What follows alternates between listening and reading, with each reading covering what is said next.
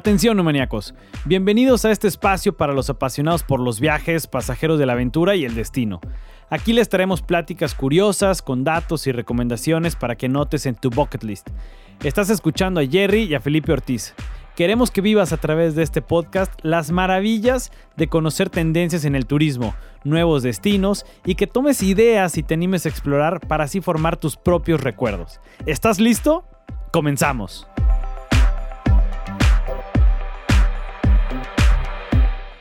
Nuestro invitado es un canadiense nacido en Alemania, casado con una gran mujer yucateca, con dos hijas bien fregonas, orgullosamente yucateco por adopción y vocación. Tiene el don y la maldición de la observancia aguda, lo que le ha llevado a notar las curiosidades de este lugar tan lindo, sobre todo en su lenguaje. Él es el culpable de la marca Mayan Chic, que plasma el habla del yucateco en, en playeras, tazas y demás artículos. Ahora se dedica de lleno a organizar tours, excursiones y servicios de traslados privados y de mucha calidad, facilitando que los visitantes canadienses y norteamericanos puedan experimentar algo auténtico en sus estancias aquí y que se lleven un cachito de Yucatán en sus memorias y sus corazones. Los dejamos con esta entrevista con Ralph, un auténtico enamorado y conocedor de todo Yucatán.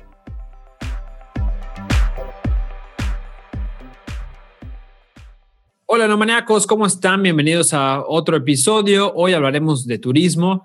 Tenemos un gran invitado, eh, súper mega yucateco, y aquí sufriendo el calorcito, pero muy rico. Jerry, ¿cómo estás? ¿Qué Felipe? Muy bien, muy bien, muy bien aquí. Eh, encantado de tener a Ralph el día de hoy con nosotros. La verdad es que es una persona que siendo extranjero se siente más yucateco que, muchos de nosotros y que no solo se siente, sino que conoce muchísimos rincones de Yucatán y que nos podría dar cátedra de pueblitos, de restaurantes, de experiencias, de muchísimas cosas que se pueden, que se pueden hacer aquí en nuestro, en nuestro bellísimo estado, ¿no? ¿Cómo estás, Ralph? Bienvenido. Muy, muy bien. Muy buenas tardes o buenos días. Eh, gracias, gracias por invitarme. Oye, justo eh, aprovechando que acaba de salir la campaña de, la Secretaría de Turismo de los 365 días en Yucatán. Yo creo que Ralph tiene más de 365 experiencias. Yo creo que tú ayudaste ahí a, la Secretaría de Turismo a darles unas cuantas ideas. Eh, Ralph, eh, pues bueno, tú eres un gran conocedor de, Yucatán y precisamente ya viste la campaña, ¿qué te pareció? ¿Te gustó? Sí, me, gustó mucho la idea y me da mucha envidia eh, el trabajo que tiene tu entrevistado anterior, Arturo Sánchez, que anda haciendo exactamente lo que me gusta hacer. Además, le pagan por hacerlo. Sí. y este, no, no, es, me encanta la idea de, hay, hay, tantas cosas que hacer, ¿no? Que no nos damos cuenta. Y lo que comentábamos antes, eh, que los extranjeros a veces vienen y ven cosas que uno no ve es, yo siempre lo comparo con cuando te cambias a una casa nueva y pues estás todavía arreglando la casa y hay un foco ahí arriba colgado y algún día vas a poner una lámpara, pero con el paso del tiempo ya no ves el foco colgando. Claro. Entonces llega un invitado a tu casa y te dice, oye, ese foco, ¿qué onda?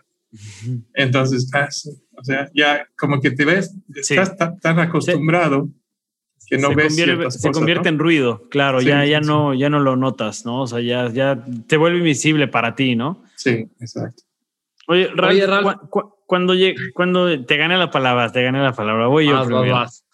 Eh, eh, Ralph, cuando tú llegaste a Yucatán, ¿qué fue lo que más te gustó? ¿Qué fue lo que, lo que más te llamó la atención? ¿Qué fue lo que te, te invitó a ti a decir, yo me quiero quedar aquí? Pues antes que nada, mi esposa. ella, ella es de aquí de Mérida, entonces pues eso fue una, una gran atracción para mí estar aquí en, la tierra de ella, ¿no? Y había yo venido varias veces eh, antes de casarme y cambiarme permanentemente, pero veníamos mucho aquí a Mérida para pasar la temporada, me gustaba mucho la playa, me gustaba mucho la comida, me sigue gustando demasiado la comida y este, no sé, o sea, el estilo de vida muy relajado, en México en general siento que cuando menos en esa época había mucho énfasis en la responsabilidad personal. si tú te caes enfrente de la casa de alguien, la gente de la casa, o sea, no los puedes demandar como en Canadá o en Estados Unidos. La gente aquí se ríe de ti y luego salen de su casa, te traen un, vaso de agua y te ayudan a levantarte y ya tienes nuevos amigos, ¿no? Entonces, como que esa cosa de, es, es, tu, es, es tu problema, ¿no? Es, es, tú eres responsable por lo que haces. Me gustó. Oye, Ralph, ¿hace cuántos, bueno, obviamente muchos no saben, Ralph es de Canadá y muchos dirán, oye, ¿qué hace Ralph en, en, Mérida con este calorón, ¿no? Eh, a comparación de, del frío que hay por allá. Obviamente, además de, de tu gran esposa, que por ella estás eh, acá, como comentas, eh, y esta responsabilidad, ¿qué es lo que te gusta de Yucatán? Y por ejemplo, cuando viene gente y, y, de, de, viaje, porque tú recibes gente extranjera y lo llevas a estudiar por, por Yucatán. ¿Qué es, esta, ¿Qué es esto que tiene Yucatán que le gusta mucho al extranjero? Cuéntanos, ¿qué, qué es lo que te dice, no manches, ¿por qué me enamoro de Yucatán? Yo creo que hay, hay diferentes hay diferentes cosas. Hay mucha gente que viene que es, se, se fascina o son fascinados, no sé cómo se dice. Les fascina la cultura maya. ¿Ok? Entonces vienen a eso, respiran todo lo que es maya, que la comida precolombiana o precolombina, que la, la cultura, las pirámides, las ruinas, que encontraron unas ruinas que no están en el mapa. O sea, les gusta mucho la, la, la cosmovisión de los mayas, maya, maya, maya. Y hay otros que les gusta más lo que es la... No, no sé cómo decirlo, es, es como una, un feeling que te da. No, a ustedes les ha pasado, me imagino que vas a un pueblo y tiene algo. Sí, algo que te gusta. Y vas a otros pueblos y no lo tienen.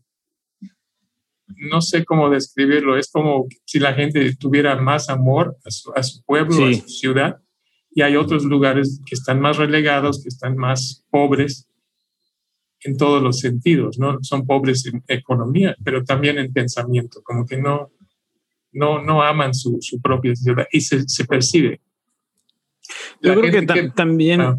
también cada vez, gracias a las redes sociales, yo creo que cada vez la gente va buscando lugares más distintos, ¿no? Ya no salirse de lo convencional, ya no, ya eh, como que también en esta búsqueda de, compartir algo nuevo, de, atraer a la gente que te sigue, ¿no? De encontrar pueblos indígenas o encontrar culturas o encontrar a lo mejor ruinas que no es Chichen Itza.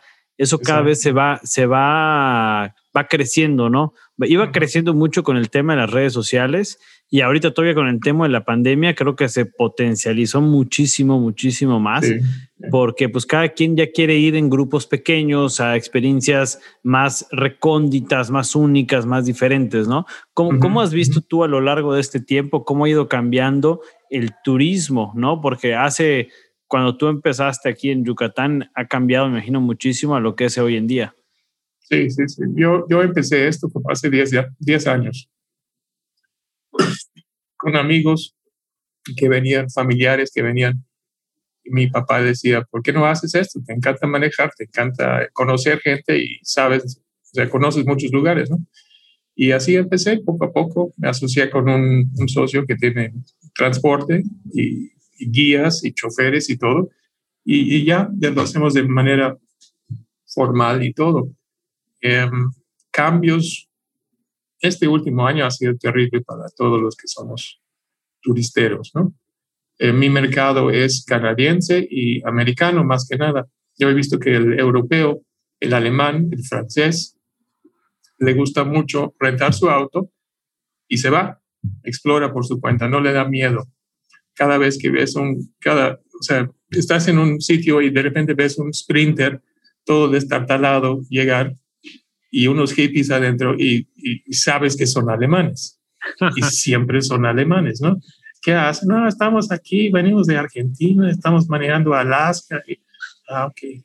En cambio, el canadiense y el americano son más propensos a contratar un tour. Eh, últimamente, pues no hay canadienses ni americanos.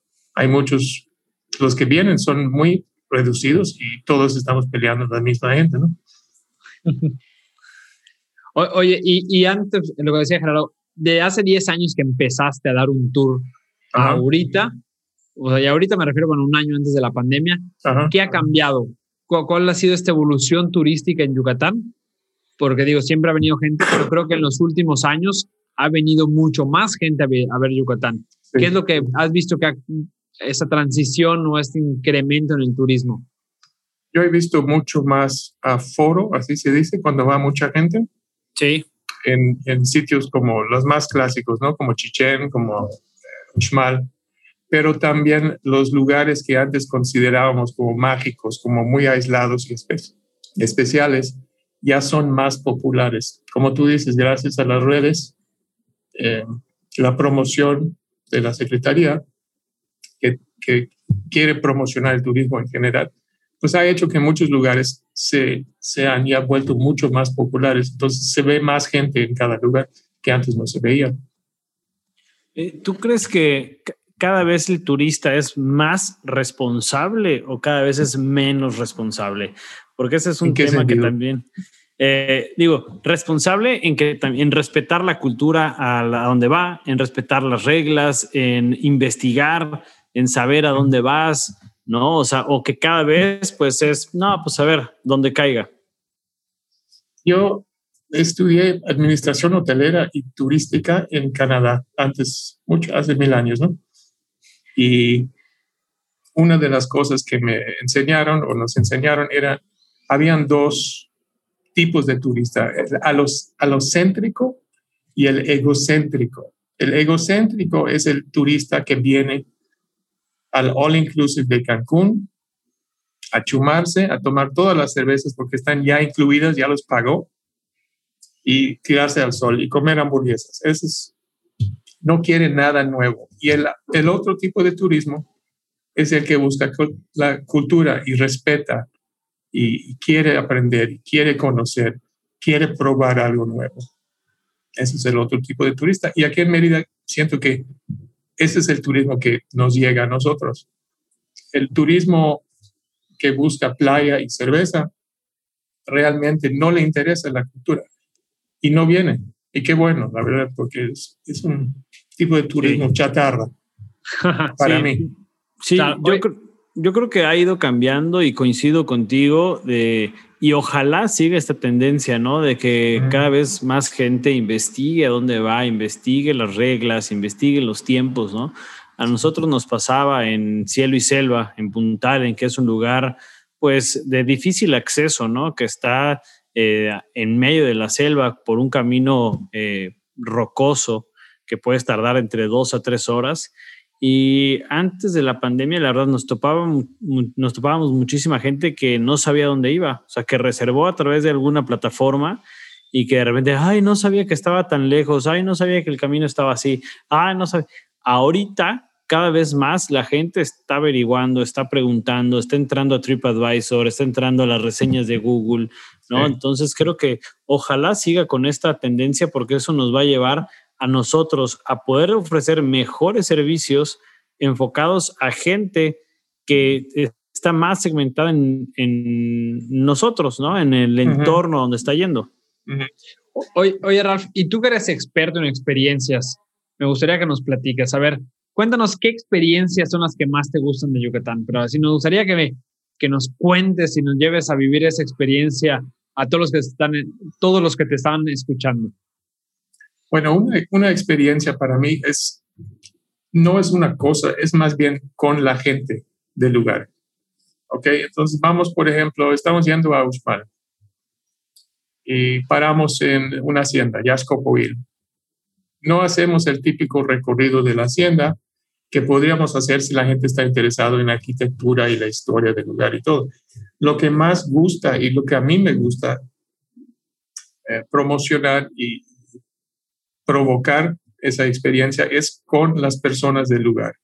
Entonces entramos a la tortillería, por ejemplo, de la, de la señora del pueblo, que ya es amiga, y hacemos que la gente entre allá y prueben las tortillas y chismean con la señora, se toman la foto con la señora, platican un poco de cada quien de su vida, ¿no? Entonces, esos encuentros para mí son las experiencias que realmente valen la pena y son memorables.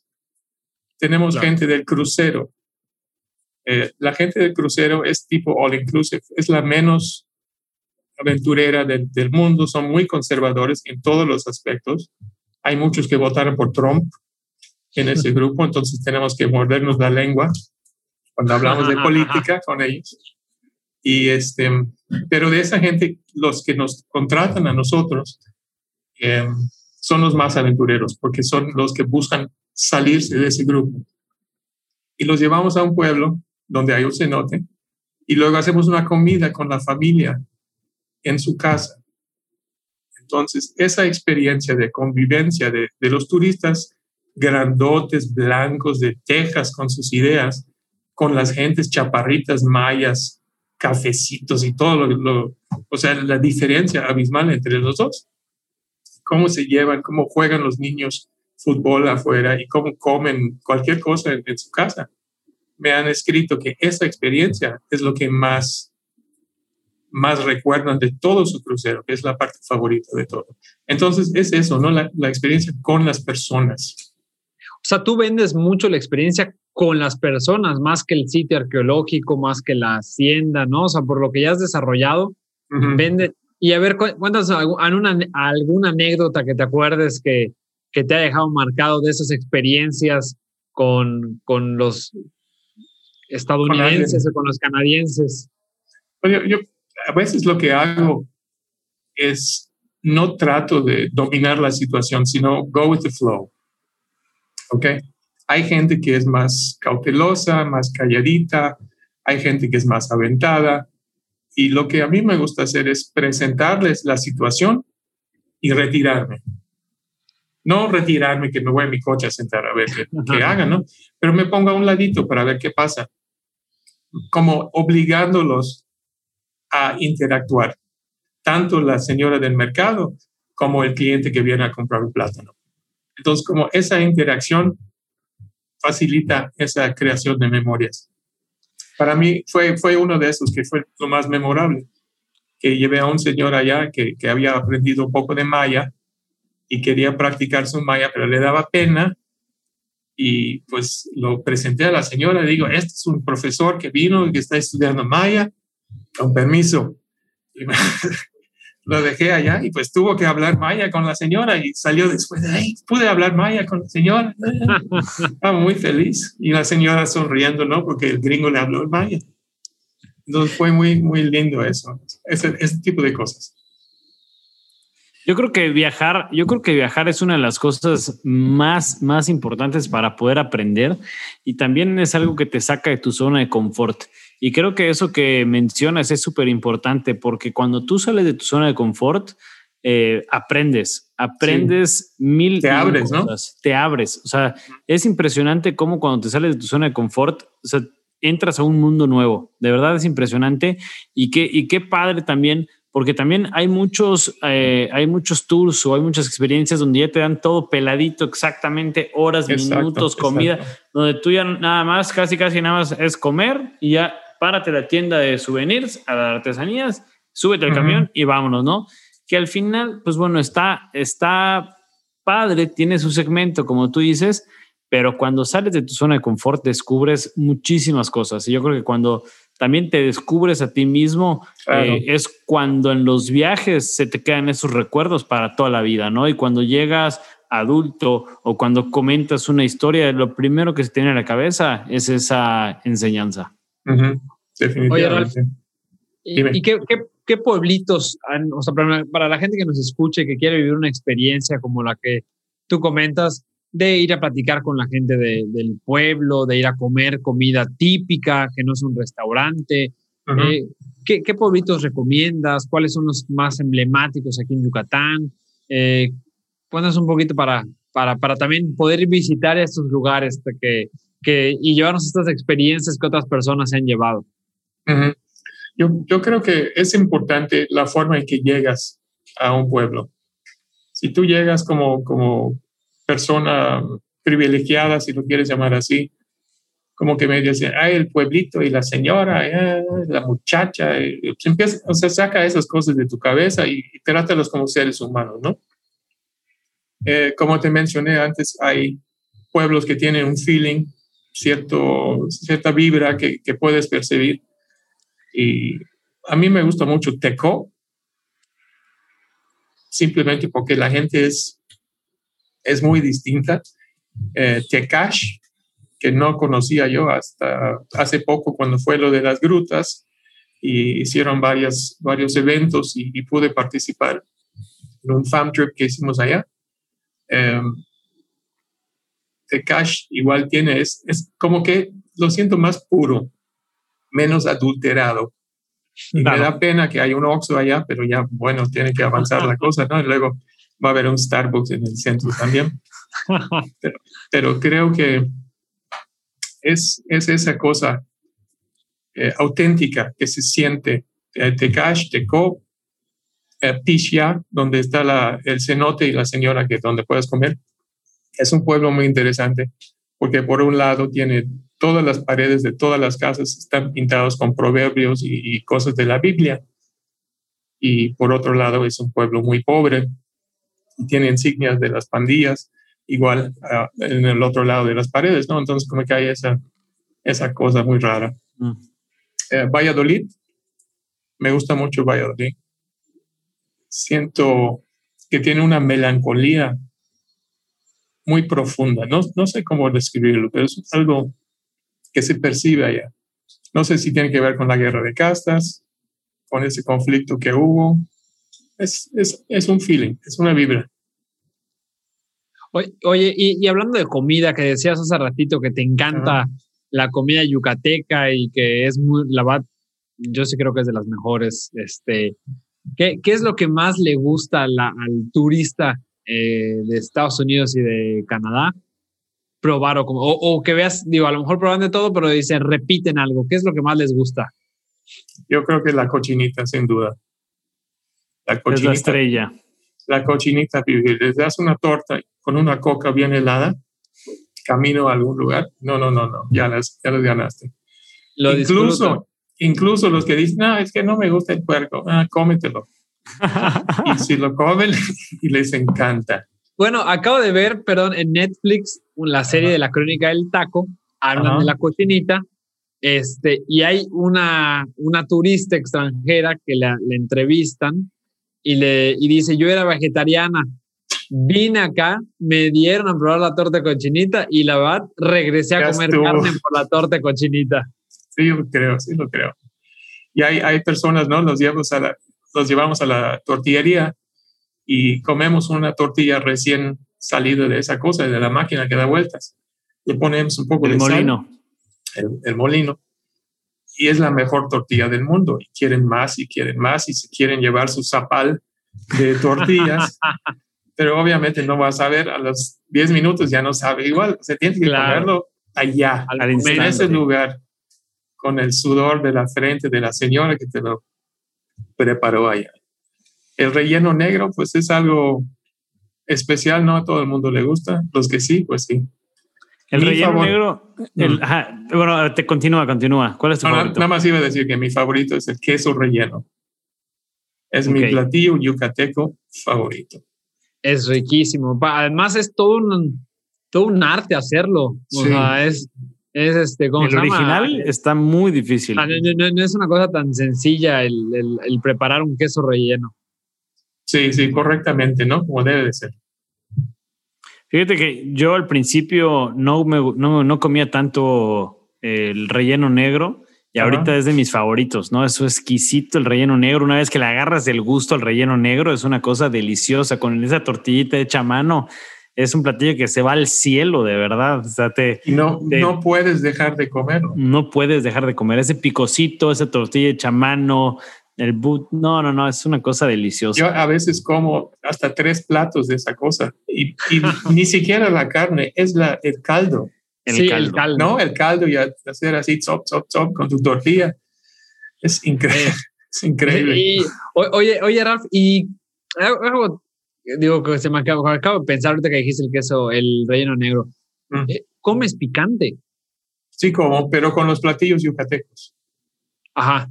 Y por ejemplo, hay, gente que, hay, gente que va a pan y vino y piden su espagueti carbonara y chile habanero. O sea, nada que ver. ¿Estás de acuerdo? Oye, de acuerdo. Y al turista le gusta, al turista gringo y, canadiense, le gusta probar el picante. Hay los que sí y hay los que no. O sea, Yo les, hago, les hago, por ejemplo, en, en cerca de la tortillería, hay una planta de chile mash. Entonces, pues están comiendo su, su cosa, le digo, oye, prueben esto. Es un chilito, pica. Y, pues aparte es chiquitito. El chile mash es chiquitito. Hay unos que les gusta mucho y hay otros que gritan. Entonces les damos más tortillas y me dice la señora, qué mala, eres malo. es más, ya saben el ritual del chile mash y están esperando en la puerta de la tortillería viendo cómo lo van a tomar los, los americanos y los canadienses. Muy, muy divertido. Hay de todo. Fíjate que ahorita en Tecash, en Tecash, a raíz de la pandemia, hay un parque que se llama Sartenejas. Que ellos tienen grutas, ¿no? Entonces, ahorita por tema de la pandemia, pues cerraron. Todo el año, pues pasado, no, no tuvieron gente y se dedicaron a, a sembrar y a potencializar el chile habanero. ¿no? Y ahorita también está interesante cómo ya lograron también eh, volverlo un recorrido turístico, o sea, que, la gente vaya a ver cómo se siembra, cómo se deshidrata, cuál es su proceso, a dónde se exporta, ¿no? Entonces, qué padre está cuando encuentras también no solo eh, eh, un producto, un ingrediente para, para exportar o para mandar o para producir, sino que también lo puedes convertir en, en, un tour, ¿no? Que es lo que tú dices. Al final de la película, lo que yo quiero es que venga la gente y conozca de, o sea, esta salsa que te comes en, en, eh, en el restaurante, ¿de dónde viene? ¿Cuál es su proceso? Como el vino, ¿no? Que vas a los viñedos y que conoces y todo esto. O sea, tiene un potencial enorme. Y todo tiene un potencial para hacer un tour. Todo. Claro. Así es. Sí, todo es una experiencia tenemos un amigo que tiene una finca con 9000 plantas de pitaya. La pitaya florece una vez al año, no sé cuántas veces al año, pero cuando florece es un olor, es una fragancia en el aire muy particular y muy agradable. Y es de noche. O sea, imagínate eso como un tour. Llevas a las personas a pasear y oler ese, ese, ese momento único en la vida de la planta, ¿no? Y lo combinas con cualquier cosita y ya tienes un tour. Claro, sí. Oye, oye Ralph, me gustaría hacerte unas preguntas concretas de Yucatán. a ver, eh, ya nos dijiste que tu platillo favorito es el queso relleno. Correcto. Luego, ¿cuál es tu cenote favorito de Yucatán? No te lo voy a decir. lo siento mucho. Es un cenote tan bonito. Que no quieres que nadie vaya. Exactamente. O sea, ya, o sea, he visto tantos cenotes ya echados Convertirse, claro. ¿Tú, ¿Tú conoces o ustedes conocen el, cenote Canquiriche? No. Está entre Abalá y Mucuiche. Ok. Ok. Yendo a Uxmal, haces una desviación como para ir a la hacienda Temozón, más o menos por allá. Abalá, frente a, la hacienda Ochil, por ahí. Das vuelta a la derecha y sigue todo recto. no, eh, esas, esa, ese cenote era una cosa preciosa precioso. Llegabas allá, no había nadie, un camino muy malo para llegar. Eh, había un árbol en medio precioso, un laurel gigantesco. Hubo un chubasco, se cayó el árbol, lo dejaron morir allá, se quedó el tronco así todo seco. Empezaron a llegar más gente, pusieron un letrero porque antes era un reto encontrar la entrada. Era parte del show, ¿no? A ver, ¿dónde está la entrada? Los cables ahí arriba. Eh, y ahorita tiene su letrero azul con cenote por acá. Entonces todo el mundo entra y llegas allá después de 10 minutos de manejar este camino malo y pues hay 62 autos allá y eh, todo es polvo, ya es un gran estacionamiento, o sea, ya no es lo, que, era, lo que era antes. Entonces por eso no te voy a decir el nombre. Muy bien, guarda, guarda secreto, guárdalo, guárdalo. Ahí, les llevo. Les ah, ah, eso te iba a decir. fuera del aire ya lo compartimos y nos armamos un fin de semana ya. Oye, otra pregunta. Bueno, ahí va otra. ¿Tu hacienda favorita en Yucatán? Mi hacienda favorita. Me encanta Sotuta de Peón. hay mucha gente que dice, ah, está muy caro, no voy a ir allá. Sí, hay otra hacienda que también lo muelen allá, sí, pero no, no, es el, no, no, no recibes el contexto completo de la función de una hacienda. Creo que Sotuta es una maravilla. todo lo que tiene y cómo lo presentan es, es increíble. No restaurada, la hacienda de Aque, ruinas de Aque. Ok, esa está cerca de Mérida. Sí. Está muy cerca. Otra pregunta. Yucatán está lleno de iglesias. ¿Alguna iglesia que te guste mucho? Me gusta, me gusta la de Eknakan. No sé si lo ubican. Camino a Homún. Mm. Los cenotes de Homún. Ajá, sí, los cenotes, sí. Si vas por la carretera para ir a, a Tecash, por ejemplo, entras a, a Canqué y sigues tu camino como para ir a Homón. Por ahí hay un pueblo, tienes que pasar por el pueblo, hay una iglesia, una hacienda que recién ya se restauró y que lo van a abrir al turismo, no sé qué. Y la iglesia es estilo gótico. Entonces es una, una iglesia muy rara, pintada de amarilla o de amarillo. Y sí, está, está muy, muy padre. Súper fotogénico. Ahorita que el cielo está muy azul, está increíble, increíble. Va. Tu pueblo, o sea, pueblo me refiero a, municipio, comunidad favorita de Yucatán. Hay muchas. Hay muchas. Hay muchas, No sé, o sea, me dije Tecash, Valladolid. Izamal, estuviste en Izamal hace el fin de semana. Me gusta mucho Izamal. Me gusta mucho Izamal. Tiene igual un feeling, ¿no? Sí, tiene un feeling. ¿Va mucho extranjero a Izamal? Sí, va, y hay muchos que viven allá también, porque Izamal está fuera de la zona de exclusión para la compra de terrenos y propiedades. Exactamente. O sea, yo como extranjero lo puedo comprar a mi nombre, no tengo que meterme con un fideicomiso. Claro. Entonces hay, hay mucho, muchas propiedades que ya son propiedad de, de extranjeros. ¿no? Buenísimo. Y, Sí, es algo, algo bien. Creo que se tiene que cuidar el turismo que no sea masivo. O sea, se tiene que cuidar los destinos mucho y no ir por, por la tentación del volumen, ¿no? Meter más gente, más gente, más gente. No, tranquilo. O sea, menos subes los precios. Exacto, menos es más y de mejor calidad para todos. El cenote que te digo, cobran 50 pesos y es mucho para ellos dicen que la gente no quiere pagar, pues, ni modos. O sea, en, Cancún, en Tulum, un cenote te cuesta 200 pesos. Sí, o más. O más. Y este cenote está a la altura de cualquier cenote. Y quieren pavimentar la calle para que se pueda llegar mejor, para que puedan llegar autobuses. Yo, por favor, no, que lo suban el precio para que les resulte que haya menos gente y la experiencia sea mejor. Claro, sí, yo, creo que en este sentido menos es más. Y, y, Yucatán tiene tanto, tanto, tanto por compartir. La verdad es que eh, hay un crecimiento infinito y como tú decías que lo comparto, todo puede ser un tour bien llevado, bien, bien eh, canalizado, todo puede ser un tour. Eh, y aprovechando que está la campaña ahorita de 365 días, quédate en Yucatán, eh, invitar a todos los que nos escuchan a que confíen en Yucatán, de que se queden, de que se vayan, de que agarren el fin de semana y en lugar de irse a, Quintana Roo, a Tulum, a Cancún, váyanse al Cuyo, váyanse a Telchac, váyanse a Tecash, váyanse a Izamal, váyanse a diferentes cenotes, váyanse a Jomún.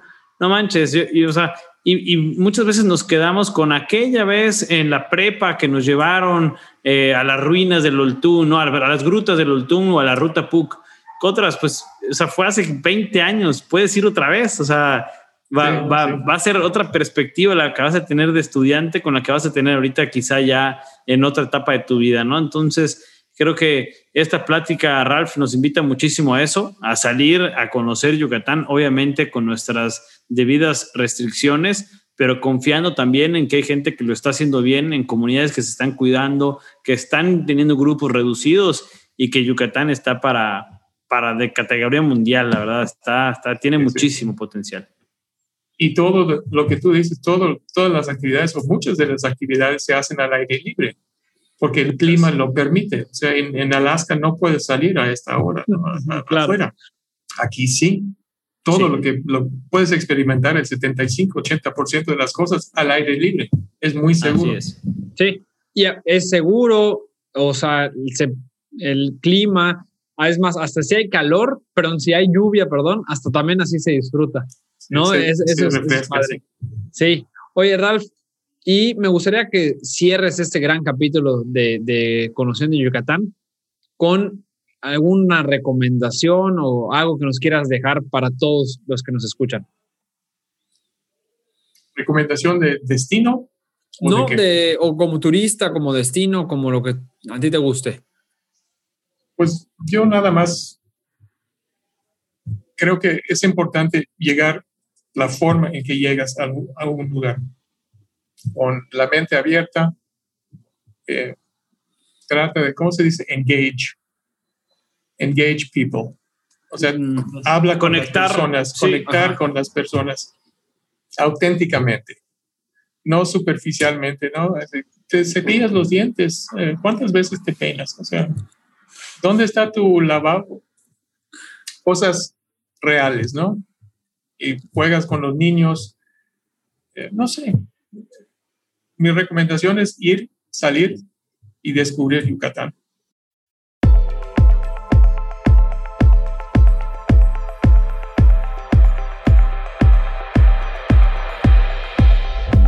A ti que invertiste tu tiempo en escucharnos, muchas gracias.